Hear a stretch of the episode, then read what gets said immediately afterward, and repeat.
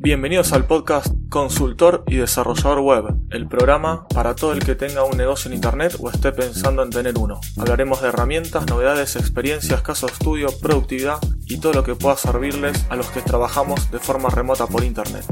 Mi nombre es Aníbal Ardide, soy consultor y desarrollador web desde hace más de 18 años, especializado en startups y nuevos emprendimientos. Episodio número 64. En este episodio de hoy les voy a hablar sobre un tema polémico, cuando te ofrecen ser socio de otro proyecto. ¡Comenzamos! Voy a iniciar este episodio contando algo que me pasó. Y como dijo un amigo, tengo suerte que es la primera vez que me pasaba. Que a él ya le había tenido, ya le había pasado y yo he tenido bastantes experiencias similares. Vamos al tema entonces. Resulta que un día me escriben por LinkedIn, o LinkedIn, como les guste nombrarlo. Era una persona que me estaba consultando de tener una conversación por Skype para contarme sobre algo de marketing orientado a un nicho en particular y algo de tecnología. O no entendí bien en un principio lo que me estaba ofreciendo o pidiendo. Le dije, según lo que había entendido yo, que me estaba ofreciendo sus servicios de marketing, que no, que no estaba buscando esos servicios. Y me respondió nuevamente diciendo que no, que él ya tenía, él tenía sus servicios y una herramienta de marketing y que estaba buscando un socio tecnológico.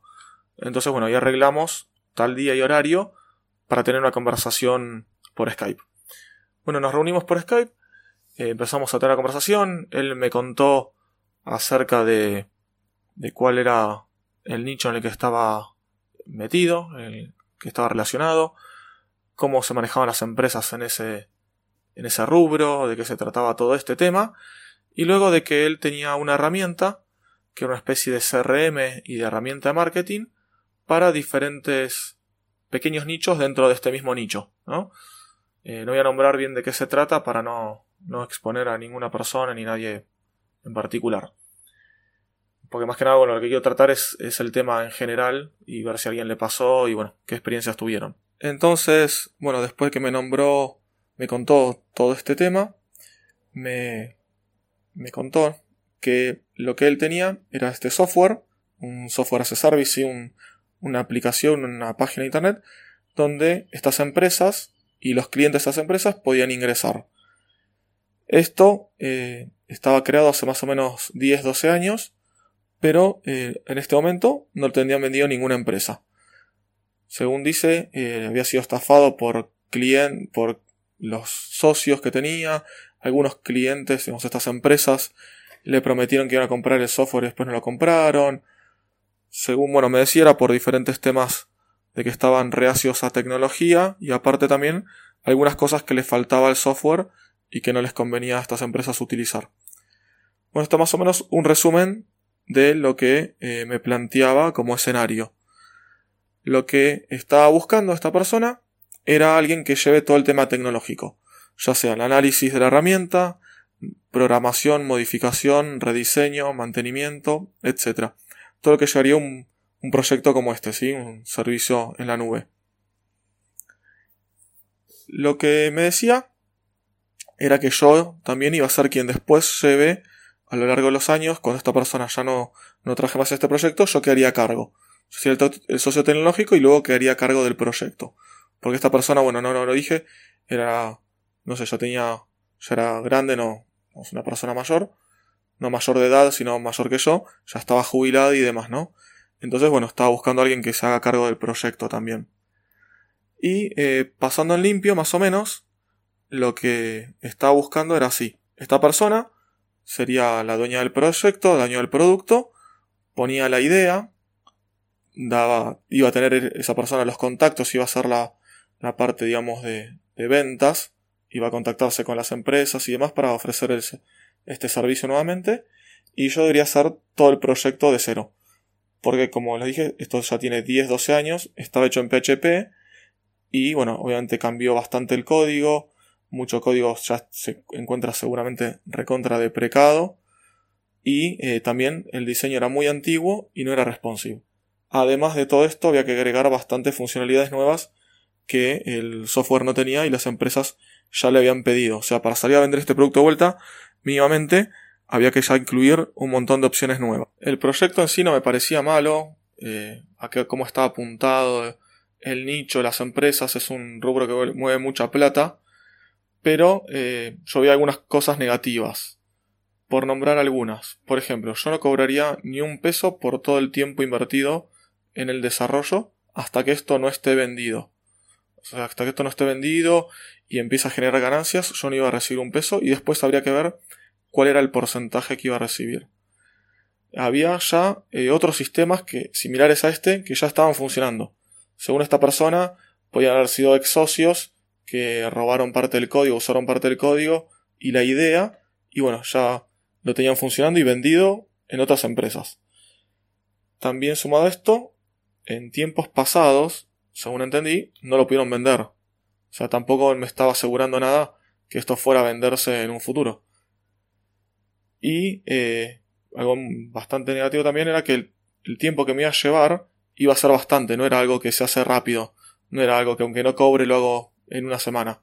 Y era un, es un software bastante grande. Entonces ya hallarme varios meses de, de, trabajo.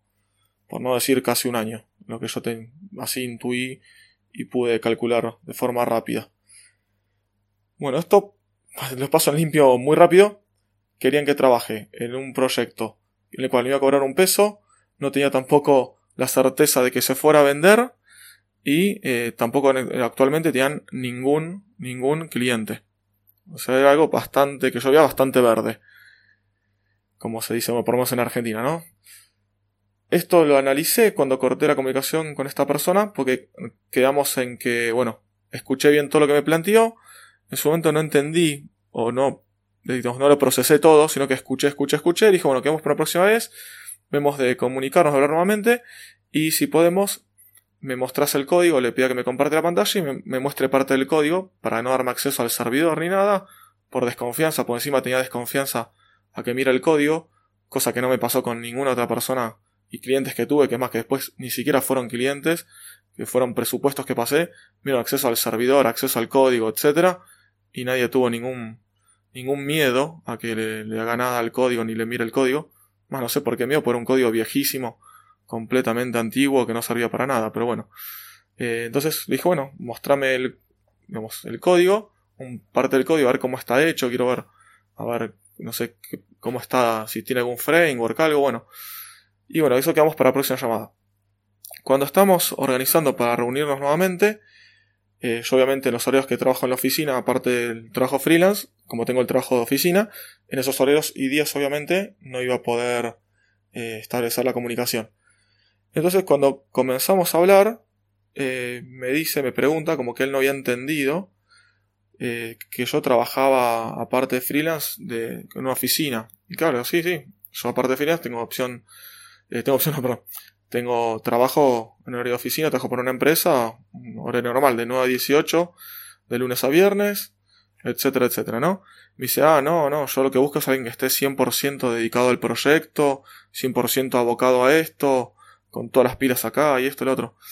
Y yo como que ahí me cerraba menos todavía lo que me estaba planteando. O sea, me está planteando que traje 8 horas diarias, todos los días, sin cobrar un peso y sin tener certeza de nada. O sea, estaba, era algo bastante increíble que alguien pudiera aceptar algo así. O sea, tendría que ser alguien que no trabaje, que no le importe nada, que no necesite dinero para vivir. Es algo bastante raro, ¿no? Entonces, bueno, ahí yo le planteé algunas opciones, como por ejemplo analizarle el código, eh, pasarle luego un precio por el trabajo que esto me iba a llevar, y él, bueno, no, como se negaba, como que quería que haga todo gratis, o buscaba él a alguien que haga todo gratis y después se vería las comisiones o el porcentaje de las nuevas, cuando se tenga un, cliente, el de las ventas. O sea, está bueno el proyecto, como que puede generar mucho dinero, pero está todo en el aire. Entonces es un, un unicornio que no se sabe si es real, no es real y, y qué va a ser del futuro. Así que bueno, ahí directamente ya quedamos, bueno, cualquier cosa estamos en contacto, pero ninguno de los dos como que quedó de acuerdo o conforme conseguir de, alguna de estas maneras. Él porque buscaba a alguien que trabaje gratis y a futuro, dedicado 100%, y yo porque no iba a trabajar gratis en un proyecto que no sabía cuánto tiempo iba a tomar y si después iba a tener algún cliente y demás. Sí, bueno, supongo que cada uno podrá sacar sus propias conclusiones En mi caso, yo solo trabajo gratis en mis proyectos o algo que le vea futuro o algo que sea muy rápido. Si es algo que me lleva una semana y le puedo ver futuro, lo puedo llegar a hacer.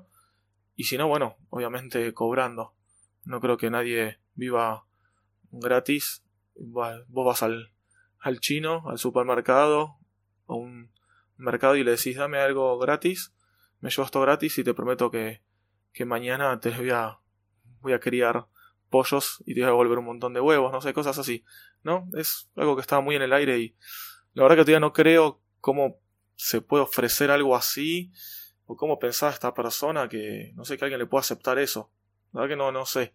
Si a ustedes les pasó algo similar, espero que lo comenten o se hace de un lado o del otro, ¿no? Si ustedes quizás tienen una idea y están pensando que alguien quizás puede llegar a aceptar trabajar gratis en un proyecto y, y no sé, y alguien que le pueda aceptar eso. Así bueno, espero que, que, me comenten, ya sea en el blog o en los comentarios de alguno de los de algunos podcatchers que utilicen. A ver, bueno, que le, si tienen alguna experiencia sobre esto. Y así, bueno, llegamos al final de este episodio. Espero que no se note muy cortado porque tuve que grabarlo tres veces porque el programita que uso para grabar que se llama Voice Recorder Pro en el iPhone, no sé por qué, cuando se bloqueaba el iPhone se cortaba y se cerraba la aplicación, cosa que antes no me pasaba. En las dos semanas que estuve de ocasiones se ve que se actualizó y que no lo usé para grabar, se ve que se actualizó la aplicación y ahora está con un diseño diferente y aparte está con fallas. Así que bueno, ya le reporté al, al desarrollador falla y bueno, espero que no se note mucho en la grabación del audio. Bueno, comentarles si buscan un consultor o desarrollador web y quieren saber más sobre mis servicios, pueden contactarme en mi página web ardid.com.ar o me buscan en cualquiera de los buscadores de la red como Aníbal Ardid y contactarme por el medio que más les guste. Muchas gracias por compartir este episodio, comentar, valorarlo en la plataforma de podcasting y aún más si se pueden suscribir al podcast. Te espero el próximo viernes con un nuevo episodio de Freelance Team.